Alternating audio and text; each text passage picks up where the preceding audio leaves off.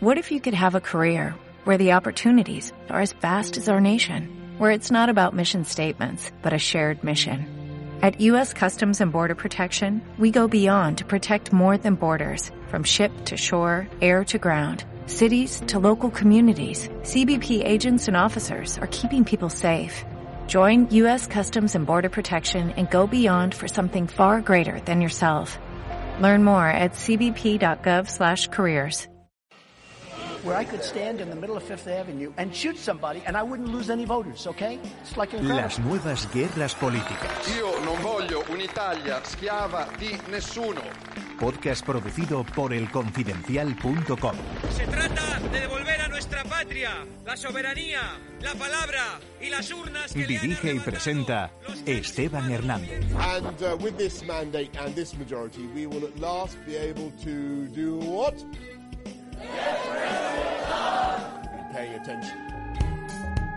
Un simple vistazo al mapa mundial subraya lo mucho que han cambiado los tiempos políticos. El triunfo de Trump, Johnson, Bolsonaro, Orbán, Erdogan o la derecha polaca convive con el ascenso de Salvini, Marine Le Pen, la FD alemana y las derechas del norte de Europa. Pero al mismo tiempo, los países más grandes del mundo, China, Rusia o India, apuestan por gobiernos autocráticos. Ese es el escenario en el que ha emergido Vox, la variable española de una tendencia global que ha transformado sustancialmente nuestra política. Y por eso vemos que hay un consenso progre por un lado y por otro lado está Vox. Por eso nosotros sí nos atrevemos a decir o ellos o nosotros, o lo de siempre, o algo nuevo, o el consenso progre, o Vox, o la división autonómica, o la unidad nacional. Una de las personas que mejor conoce a la derecha es José Antonio Zarzalejos, analista de referencia de la prensa española y columnista de Confidencial. José Antonio, la política y la derecha con ella están en un momento de cambio. No sabemos cómo va a ser el futuro, pero lo que tenemos claro es que va a ser muy distinto. Bueno, es verdad que los futuros tienen tendencia a ser circulares, es decir, que eh, muchas veces el futuro se parece a- al pasado. Eh, la cuestión es, eh, en este momento, por referirnos estrictamente a la derecha, si la derecha española es una excepción o está dentro, digamos, de un movimiento general de la derecha hacia una nueva formulación ideológica, hacia nuevos planteamientos estratégicos, hacia nuevas eh, formas de concepción del poder. Y yo tiendo a pensar que hay una especificidad en la derecha española, pero que no podemos desagregarla de un contexto internacional. ¿no? Creo que aquí convendría hacer un resumen del momento político de la derecha española para entender un poquito mejor ¿no? la encrucijada en la que está. El PP, tras el liderazgo de Aznar, colocó al frente del partido a, a Mariano Rajoy y, y una vez llegó al poder tuvo una actitud, digamos, tecnocrática. Un tipo de gobierno que enganchaba relativamente bien con lo que se estaba haciendo y propugnando desde Bruselas y que además quedaba bien representado aquí por, por Soraya Sáenz de Santa María, y al mismo tiempo hizo limpieza al viejo partido. Pero cuando Rajoy tiene que salir del poder, se vive una suerte de regreso de lo reprimido, y Aznar vuelve por dos caminos distintos. Uno, retomando el poder en el PP a través de Casado, y dos, a través de una formación nueva, que es eh, el Vox de Abascal. Ese contexto es peculiar porque al final son dos fuerzas que se enfrentan por el mismo espacio político. Ambos tienen eh, ideas muy similares, diferenciadas por la actitud y la intensidad, pero finalmente no se, no se diferencian tanto. Bueno, Colón fue el momento en el que ambas confluyeron. Y liberaremos a toda una sociedad secuestrada por una banda de fanáticos racistas y supremacistas con la impunidad de tener el gobierno de España en sus propias manos. Hemos de recordar que la izquierda vivió un instante muy similar.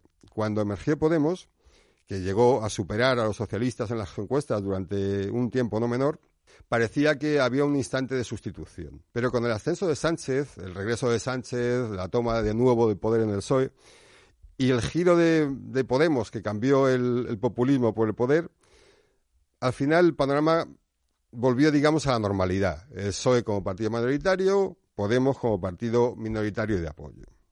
Bueno, era normal, eran dos partidos que peleaban por el mismo espacio, que no, no tenían grandes diferencias ideológicas, y finalmente uno de ellos se impone al otro. El PP contaba con distintas ventajas de estructura territorial, de liderazgo, de redes eh, institucionales y era normal que en ese contexto pues terminara, terminara ganando la batalla. Bueno, la, derecha está en una situación muy, muy parecida, porque PP y Vox se mueven en el mismo espectro y, lo que uno gana lo pierde el otro. Son gente que compite por el mismo espacio. Bueno, si todo sigue por este camino, lo normal es que acabemos viviendo lo mismo que la izquierda y que mm, el, PP acabe devolviendo al redil a, a Vox. Otra cosa es que Abascal de un giro empuje a los partidos, a su partido hacia esos vientos de la época y, terminemos viendo a un Vox hostil con la UE, proteccionista, anticolonización. Bueno, hasta ahora ha amagado en esa dirección, pero sin apenas energía. Puede que se convierta en un partido de Le Pen o que se convierta en un partido de la derecha polaca y entonces sus opciones podrían multiplicarse. O quizá no y probablemente se queden donde están. Es verdad que eh, Podemos parece, parece que ha cambiado populismo por poder pero solo lo parece porque no llevamos demasiado tiempo todavía en esa experiencia de gobierno de coalición.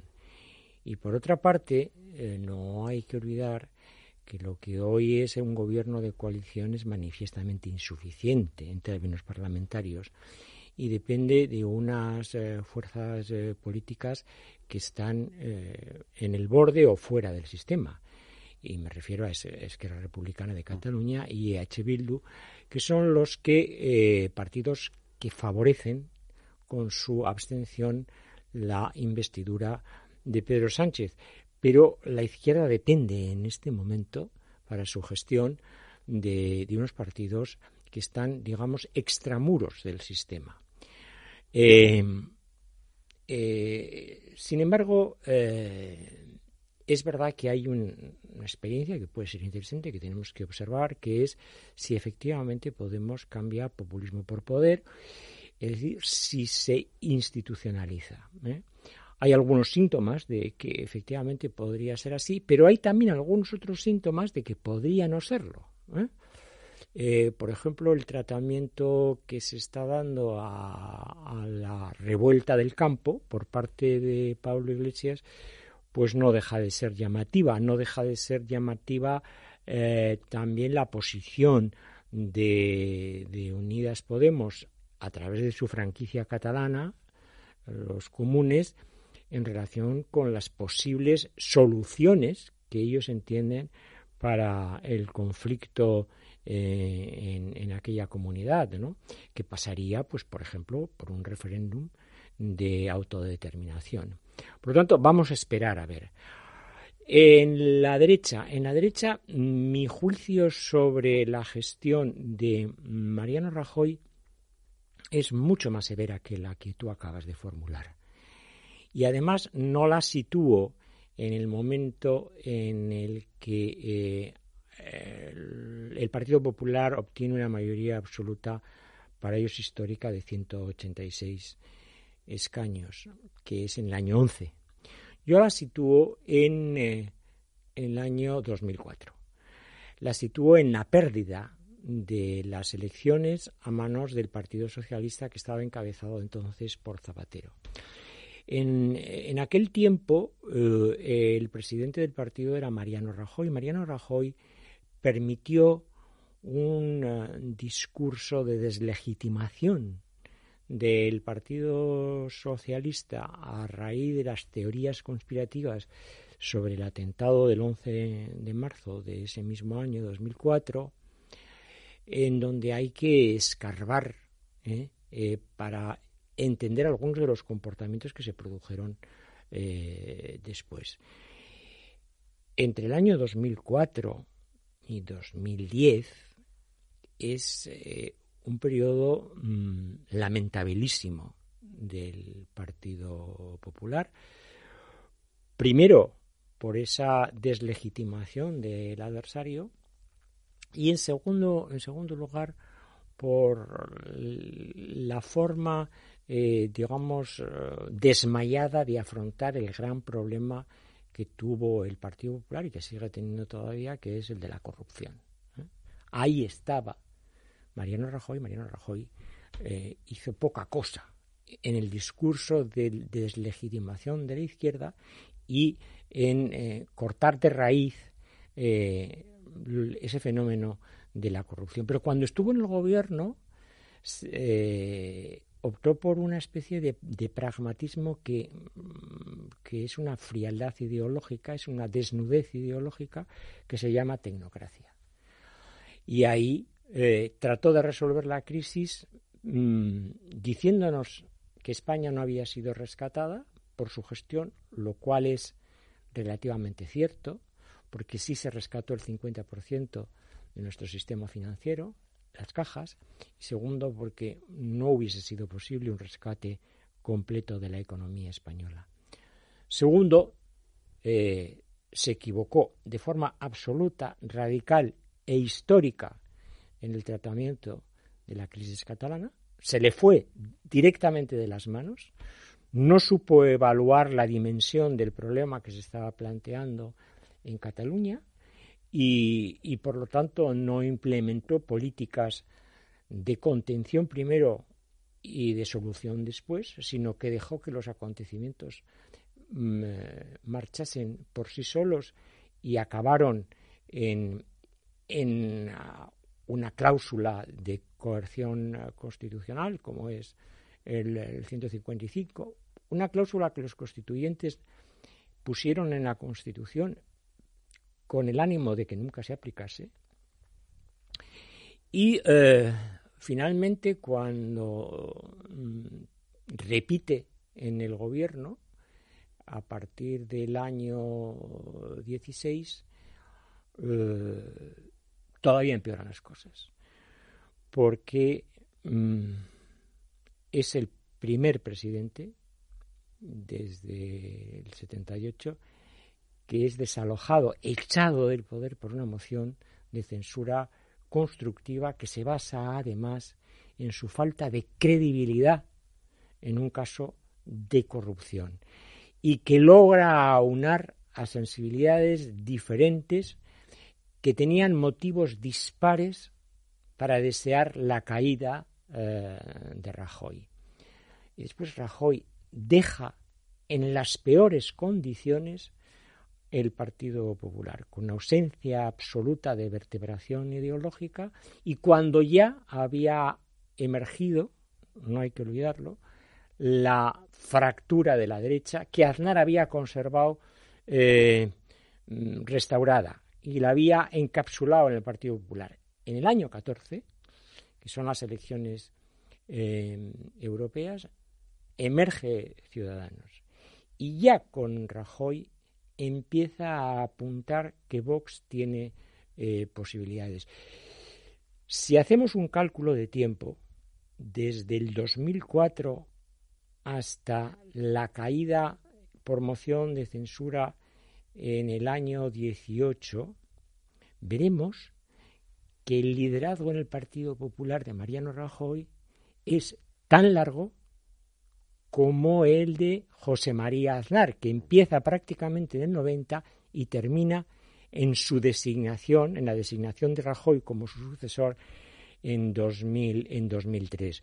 Por lo tanto, yo creo que mm, sí, podemos remitirnos al aznarismo, pero no podemos dejar pasar lo que significó eh, y lo que sigue significando todavía el rajoyismo. Sí, pero fíjate cómo has em, has puesto sobre la mesa distintos elementos que son particularmente útiles hoy. Coincido contigo en que ese periodo de, deslegitimación vulgar, grosera, ¿no? innecesaria del adversario en la época en que Mariano Rajoy está en la oposición, es un tipo de táctica que vemos renacer hoy, pero con más energía con más fuerza todavía. Lo que está pasando ahora mismo en España es que el presidente del gobierno es el mayor traidor que tiene ahora mismo nuestra propia legalidad. Porque lo que está pasando ahora en España es que el presidente del gobierno está cometiendo un acto de felonía. Está siendo un felón contra la propia continuidad histórica de la democracia española y también Otro de los elementos interesantes que, has, que comenta respecto a Rajoy tiene que ver con su elemento de convicción electoral. Cuando estuvo en el poder, su táctica esencial fue contraponer el PP a Podemos. De alguna manera su opción era, em, si queremos que España siga un camino estable, si queremos que España vaya hacia adelante, tenemos que impedir que los de Iglesias lleguen al poder. Y esto lo hacía de una manera curiosa porque equiparaba al PSOE con Podemos. Su argumento era, si no votáis al PP, puesto que Podemos y el PSOE tienen que gobernar juntos, porque es la única opción de que lleguen a la Moncloa, van a tejer un programa que va a ser altamente dañino para España. Bueno, pues ese era el marco, ¿no? O nosotros o el caos de, Podemos y, el PSOE. Claro, esto mismo es lo que está, lo que ha hecho ahora eh, Sánchez con Vox, ¿no? contraponiendo aquello que puede desestructurar España, como es la emergencia de una derecha radical, ¿no? a una opción de moderación que es la que él defiende. Bueno, pero claro, tampoco podemos olvidar otra cosa aquí, es que hay un elemento bastante profundo debajo de todo esto. Una de las ideas en las que más se han apoyado nuevas derechas es una peculiar lucha contra el statu, el statu quo, eh, contra el establishment, que ha encontrado cierto respaldo en la gente. Hablamos de, poblaciones descontentas, de, gente que, está buscando soluciones y no termina de encontrarlas.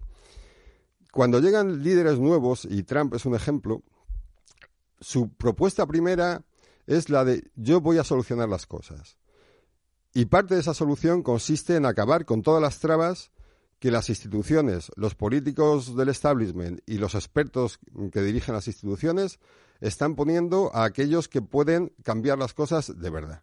Bueno, cuando Trump llega a la Casa Blanca, lo primero que hace es esto, coloca a gente de su confianza al frente de la administración para llevar a cabo las reformas y, los cambios que tengan que llevar, mm, que sean necesarios, sin sujetarse a las, a las, a las instituciones. Porque él es un líder, es un millonario, sabe cómo funcionan las cosas y sabe cómo cambiarlas. Y no tiene que sujetarse a eso. Ahora mismo, eh, Dominic Cummings, el Iván Redondo de Boris Johnson, ha solicitado que la gente que mm, presente sus currículums para trabajar con él sean weirdos and morons, outsiders, gente de fuera del sistema que tiene esta, este plus de energía y de visión que le permita cambiar la sociedad sin necesidad de, sujetarse a normas. Bueno, ese tipo de antielitismo que, que alberga una pulsión claramente antiburocrática y antiinstitucional es nuestro momento político. Son este tipo de líderes los que están empezando a triunfar. Son este tipo de líderes que están cambiando radicalmente la sociedad. Discrepo un poco en el planteamiento de que lo tecnocrático eh, sea gobernar conforme a unas pautas. No, no, no. Lo tecnocrático eh, es cuando lo que tiene que ser una concepción política y por lo tanto razonablemente ideológica, querida por los ciudadanos en unas eh, elecciones eh, limpias y, democráticas, eh, se sustituye por la mera gestión. Vamos a ver. En las administraciones públicas tiene que predominar los elementos tecnocráticos, que podría llamar funcionariales. Eso es la maquinaria permanente del Estado, esa que no se detiene aunque cambien los gobiernos, aunque cambien las cámaras legislativas. No, el Estado siempre funciona porque siempre debe haber sanidad, siempre debe haber educación, siempre se deben pagar las pensiones, mantener las infraestructuras. Por lo tanto, eh, eso es un elemento de certidumbre, de seguridad, de fortaleza del Estado, y no podemos confundir eso con gobiernos tecnocráticos, es decir, con ministros o con presidentes del gobierno que se comporten como funcionarios. Para eso ya están los funcionarios. Los políticos tienen que ser políticos y dejarse asesorar, lógicamente, por los técnicos, que normalmente son los, eh, son los funcionarios. En España, además, disponemos de cuerpos de la Administración muy bien preparados, eh, y extraordinariamente eh, competentes. A mí el problema no me parece que vaya por ahí, ahí me parece es cuando el político se convierte en un funcionario. Y yo creo que eh, Mariano Rajoy y sus ministros, o la inmensa mayoría de sus ministros, se quisieron convertir en meros funcionarios. Entonces olvidaron una cosa, un factor de la política moderna que es absolutamente eh, imprescindible manejar. Las emociones, los sentimientos, es decir, eh, el enorme estado de malestar, por decirlo de alguna manera, mm, de los tiempos contemporáneos. En cambio, un Boris Johnson un Bolsonaro, un Trump, un Salvini, un Orban, todos estos líderes que son profundamente iliberales porque utilizan la democracia eh, de una forma torticera, es decir, en términos formales la cumplen, en términos materiales la defraudan, eh, manejan mm, eh, los sentimientos, las pulsiones, las certidumbres y las incertidumbres, y ahí es donde nacen los mensajes y las políticas proteccionistas, la xenofobia, el repliegue sobre las identidades eh, nacionales que no se quieren compartir, el caso eh, del Brexit, en general, mm, la digamos, la deslegitimación de las políticas llamadas de identidad que la izquierda ha mantenido, por ejemplo, pues hay una hostilidad mm, patente en relación con la eh, con los movimientos feministas. Hay una increencia en el cambio climático, por ejemplo, eh, y después se crean grandes enemigos exteriores, como pueden ser China o, como pueden ser mm, nuevas corrientes, por ejemplo, de antisemitismo que existen en todos estos en todos estos líderes. Todo esto no ha llegado a la derecha española todavía, pero ya hay apuntes de que eh, en el futuro eh, parte de la derecha española va a ir por ahí. Y me refiero más concretamente a Vox. ¿Por qué? Porque la sociedad española tiene los síntomas del malestar que tienen otras sociedades. Y por lo tanto tiene una sensibilidad a flor de piel. Eh, no está confortablemente instalada en el hoy. Está mirando demasiado al ayer ¿eh? y lo que ve es un futuro distópico. Por eso, la literatura de distopías, que además va a las series de televisión y por lo tanto atrapa masivamente, es un género que está al alza. Porque el futuro será peor, piensa la gente. Entonces, para eludir ese futuro peor, buscamos a los hombres fuertes. ¿Y cuáles son los hombres fuertes? Los Boris Johnson, los Trump, los Orbán, los Bolsonaro. Podemos añadir a esta lista los Abascal. En este momento todavía no, todavía no, pero no estoy seguro de que no tengamos que hacerlo dentro de algún tiempo. Sobre todo, sobre todo, y, y esto a mí me parece muy importante, si la izquierda española y el Partido Socialista en concreto eh, hacen la misma política con Vox que la que hizo Mariano Rajoy con Podemos. Es cierto que la distinción que acabas de hacer entre tecnocracia y estructura de Estado es tal cual la describes y además así, así debe ser. Pero no olvidemos que hay una demanda creciente eh, en la sociedad de poner fin a los problemas de una manera directa y contundente que ha generado mucha aceptación en, sociedades frágiles. En España lo hemos visto muy claramente con las tensiones territoriales. El, ascenso de Vox tiene que ver fundamentalmente con esa actitud decidida, impetuosa, frente a lo que llaman enemigos de España, como los independentistas o los progres. Bueno, pues esa demanda de firmeza, ese ya está bien de tonterías, ya enfrentémonos a esto de manera decidida, es uno de los elementos de convicción claro de las nuevas derechas en todo el mundo. Lo cual tiene efectos peculiares. Por ejemplo, en Francia, decir que perteneces a la ENA, que has estudiado en la ENA, la Escuela de Administración de Élite, supone ahora más un elemento de desprestigio que un elemento de, de valoración social. Pero ocurre igual en Estados Unidos, donde la principal articulación eh, de las derechas estadounidenses ha sido la hostilidad frente a las élites de las universidades de la Ivy League. Finalmente, Washington no es más que un lugar donde estos pijos em, que vienen de clases pudientes eh, montan un sistema del que se aprovechan y que solo les beneficia a ellos mismos. Pero este, este reflujo lo vimos también en, en el Reino Unido. Ahora mismo hay una cierta hostilidad contra, contra la gente de Oxford y Cambridge. Bueno, cuando hablamos de cuando hablamos de tecnocracia hablamos de este tipo de, este tipo de personajes que han sido recogidos por las extremas derechas como sus enemigos principales ¿no? Es verdad que Abascal todavía no está en ese momento y no, y no tiene una hostilidad frente al statu quo muy definida y, es probable que no la tengan. Porque de momento lo que, lo que ocurre es con, con Vox es que es un partido a la derecha del PP, tiene, que además tiene una estructura más débil que el PP, con dirigentes locales que no tienen ningún tirón y que le están empezando a dar problemas, que tiene muchas deudas respecto al pasado y que además tiene una ideología que no, no genera demasiadas simpatías en una parte importante de la sociedad española. Y, en ese sentido el, elemento territorial es claro. O sea, en el norte de España eh, Vox no ha tenido penetración y en el sur y en el centro sí. Pero en lo ideológico lo que ofrecen es lo de siempre, con más firmeza, con más energía, pero las ideas que ya conocemos.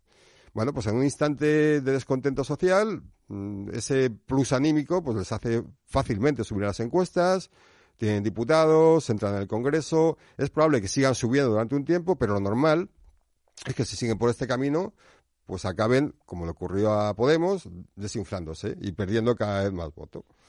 Bueno, si Vox no gira y adopta un tipo de ideología distinta, más enganchada con las nuevas derechas, su espacio natural es ser absorbido de nuevo por el PP, convertirse en el partido minoritario respecto al partido mayoritario. Lo, que es curioso aquí no es solamente ¿no? lo que vaya a hacer Vox, sino lo que está haciendo el PP. Ahora le hemos visto em, que ha tenido que enfrentarse a una amenaza clara, que le está robando eh, muchos votantes y con la que no sabe muy bien cómo lidiar. Por una parte, la ideología típica del PP, de la derecha liberal, está en, descenso en todo el mundo, mientras que la de Vox está, está ascendiendo. Bueno, tienes que reaccionar, tienes que ganar espacio de alguna manera, y lo que ha hecho Casado hasta ahora ha sido poner ese perfil. A veces ha girado hacia un elemento más centrista, a veces mm, se ha echado al monte y ha cogido el ideario de Vox, y esto lo vemos ahora, por ejemplo, con Iturgaiz en el, en el País Vasco, pero no ha mantenido ninguna posición. Lo que ha ocurrido es que lo que vemos, ¿no? Es que Casado se mantiene expectante a ver qué ocurre, pero que no tiene un proyecto claro y tampoco tiene una apuesta ideológica definida. Y esa es una debilidad que a Bascal le ha atacado con mucha frecuencia. A los que están en la calle de un poco más arriba y que ya están intentando culparnos de sus incapacidades, de sus deslealtades, de sus traiciones y de sus miedos. Y les decimos a los de la derechita cobarde que ya han empezado a través de sus voceros a responsabilizar a Vox de su incapacidad para oponerse a la izquierda, que aquí la única responsabilidad la tienen quienes tuvieron 186 escaños y no fueron capaces de oponerse a la izquierda. Vamos a ver, yo creo, estoy de acuerdo contigo, no, no, no hay en el Partido Popular en este momento, o por lo menos no lo conocemos, incluso los que estamos haciendo análisis político y, por lo tanto estamos muy cercanos a la realidad de los partidos políticos, no observamos que exista una estrategia eh, claramente alternativa a Vox eh, que debilite al partido de Abascal y fortalezca al Partido Popular. Yo es que parto de la base de creer que es muy difícil, muy difícil que el Partido Popular encuentre eh, cuál es la senda de una recuperación para la unificación, para la unificación, digamos, de la derecha, que sería la única manera de ser una alternativa seria al actual eh, gobierno. Pero me gustaría eh, puntualizar algunas cosas. Es verdad que los expertos, por una parte, y las élites, por otra, están siendo rechazadas.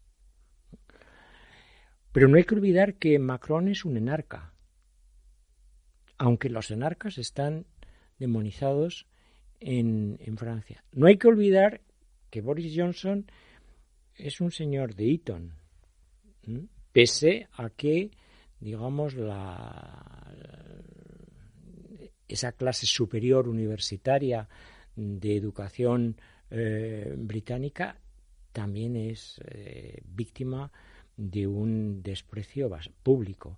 No podemos tampoco olvidar que Trump es un supermillonario, es decir, es un hombre que no conoce lo que es el, eh, la pobreza o la insuficiencia. Ahí se produce, ahí se está produciendo mm, un, un, un juego de sombras chinescas, es decir, hay por parte de estos, estos em, dirigentes también una fabulación, un engaño, una simulación de lo que, de lo que ellos, de lo que ellos son.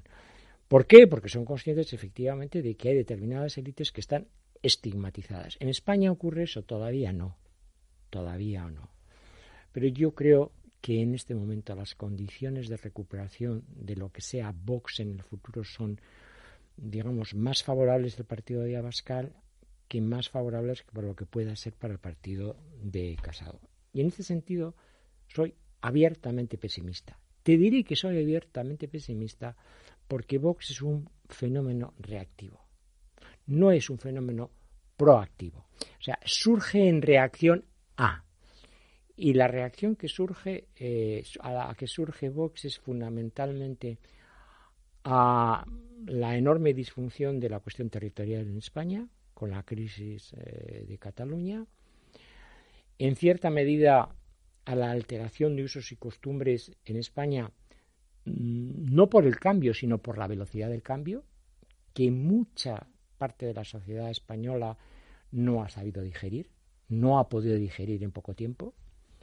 Y en tercer lugar, creo que está siempre en el horizonte los elementos de eh, xenófobos que existen en ese tipo de, partidos y que en España eh, tienen cierto terreno para que si se siembra broten eh, de forma con, con fortaleza. En la medida en que lo que tenemos es un gobierno que está en muchos aspectos yendo hasta el borde mismo del sistema, ahí tenemos, por ejemplo, la mesa intergubernamental para intentar solucionar el tema de Cataluña, en la medida en que la cuestión territorial ha pasado a ser, digamos, eh, un elemento central de la política española, y no solamente por Cataluña, en cierto modo también por el País Vasco, pero por ese fenómeno también de cantonalismo que vemos en Teruel existe, o la posible disgregación de la gran autonomía castellano-leonesa, por ponerte otro ejemplo muy de actualidad, en la medida en que la cuestión territorial, que ha sido el gran, el gran caballo de batalla de la historia de España, resurge en unos términos tan abruptos como está resurgiendo, me da la sensación que Vox tiene mucho recorrido, mucho recorrido, y que ese recorrido no se lo está dando tanto la derecha del Partido Popular cuanto esa conjunción de izquierda, independentismo, nacionalismo, eh, populismo que se está produciendo, que se está, digamos, eh, nucleando en torno a la figura de, de Pedro Sánchez, porque Pedro Sánchez no deja de ser en este momento un líder que empieza a ofrecer algunos síntomas de iliberalismo. Es decir, por ejemplo, poner a su ministra de Justicia al frente del Ministerio Fiscal es claramente iliberal. Claramente iliberal. Eso lo podría haber hecho perfectamente el señor Orbán o el señor eh, Johnson. O desprofesionalizar eh, hasta 18 o 20 eh, direcciones generales mm, para que puedan ponerse cargos de confianza de los eh, ministros de Podemos es claramente una regresión sobre la imparcialidad y neutralidad del aparato de la administración. y otras y otras políticas por ejemplo mm, es relevante lo que ocurre eh, en relación con Venezuela. Hemos pasado de ser, eh, de tener un reconocimiento alineado con la Unión Europea respecto de Guaidó a perder el foco mm, respecto de Guaidó y entrar en, un terreno también ambiguo que, nos va remitiendo a, a políticas periféricas. Y por lo tanto, Sánchez se está convirtiendo en un político con ciertos síntomas de iliberalismo. Y te diré, por fin, el último para terminar. La creación dentro de la presidencia del gobierno de un aparato extraordinario de poder, en el que hay un secretario de Estado, que es el primer secretario de Estado, el jefe de su gabinete, eh, otro secretario de Estado que en la práctica está sometido al director del gabinete, que acumula cuatro subsecretarios, trece directores generales y otros tantos subdirectores generales, creando un comité de dirección en la presidencia, eso es una estructura claramente personalista que remite mucho más a un republicanismo presidencialista que a un régimen de monarquía parlamentaria en la que hay un primer ministro. Quiero decirte con todo, con todo esto que a mí me da la sensación de que en la medida en que estos elementos eh, eh, existan, estos elementos, digamos, de alteración del statu quo eh, habitual en un estado como el que veníamos, en el que estábamos instalados hasta, hasta el momento, persistan, habrá también un estímulo reactivo para Vox. Y yo creo que Vox crecerá. Sin duda, lo que pasa es que si canalizas la reacción contra el PSOE, el efecto es que el PP pierde en esa batalla frente a Vox. Evidentemente. por eso lo digo. por eso lo digo. Queda sustituido claro, el PP es por que Vox. Yo no, creo, yo no, es que no, creo que eh, el papel más difícil y el y, digamos el futuro con mayor incertidumbre no está en Vox, está en el Partido Popular. Y yo creo que hay modular eh, una política que primero contenga a Vox y luego lo disminuya es extraordinariamente difícil, porque además enlaza con una sociedad cabreada. Las sociedades cabreadas son impulsivas, no son reflexivas. Y eso ocurrió en el Brexit, eh, ocurrió en el año 16 también en, en, Estados Unidos, pero es que está ocurriendo en Polonia, en Hungría, en Italia y en cierto modo también eh, en Francia. La gente está cabreada, sean chalecos amarillos o sean agricultores, está cabreada, está incómoda. Y cuando la gente mm, sobrepone el sentimiento de enfado, de malestar sobre los elementos más racionales, eh, a la hora de votar, pues te encuentras con que lo que no pensábamos. ¿Quién pensó que iba a salir Trump frente a Hillary Clinton? Nadie. ¿Quién supuso que David Cameron iba a perder el, referéndum del Brexit? Prácticamente nadie. ¿Eh? Lo que ocurre es que las sociedades tienen ahora una enorme capacidad de, sorpresa y por lo tanto creo que eh, Vox es el elemento de sorpresa. Y me remito simplemente a dos hechos. En uno de los programas, el programa que tuvo mayor audiencia, de las mayores audiencias históricas del hormiguero en Antena 3, fue con la entrevista a Bascal. Segundo, en el debate a, a cinco que hubo eh, antes de las elecciones del 10 de noviembre, el que mejor quedó, siempre en el imaginario público, fue Abascal. Y en las recientes entrevistas que se han producido en televisión española, primero a Pedro Sánchez, luego a Casado y luego a Bascal, Abascal es el que ha tenido más share, es decir, prácticamente igual en términos absolutos que el presidente del gobierno, pero con un porcentaje de audiencia mayor. Esto nos tiene que alertar claramente, claramente, de que el futuro enfila hacia una derecha homologable a la polaca, a la húngara, a la británica, a la que puede representar Salvini. ¿Con algunos elementos específicos eh, en España? Sí, por supuesto. Quizás no tan virulenta, quizás no tan virulenta, pero mm, el camino, el surco, eh, el surco va por ahí. Y yo no veo en este momento energía, fuerza, ideas, estrategia, empuje en el Partido Popular para superar este enorme, este enorme desafío de lo que podríamos llamar eh, ultraderecha y que yo prefiero llamar derecha y liberal, eh, derecha extrema, eh, o una nueva derecha, porque claro, no podemos deslegitimar que en este momento mm, Vox tiene 52 escaños y que le han votado más de 3 millones y medio de, españoles. Este mm, es un problema que concierne a Casado, sí. Al Partido Popular, sí. Pero concierne también a la izquierda. Una de las grandes incomprensiones del momento es que la izquierda cree que este es un problema del Partido Popular. No, no, no. Vox y lo que pueda ser Vox es también un problema del señor Sánchez y es también un problema del señor Iglesias. Y ojo, es también un problema de Esquerra Republicana de Cataluña, de Junts per Cataluña y del Partido Nacionalista Vasco. Y el que pretenda, digamos, desembarazarse, ¿eh?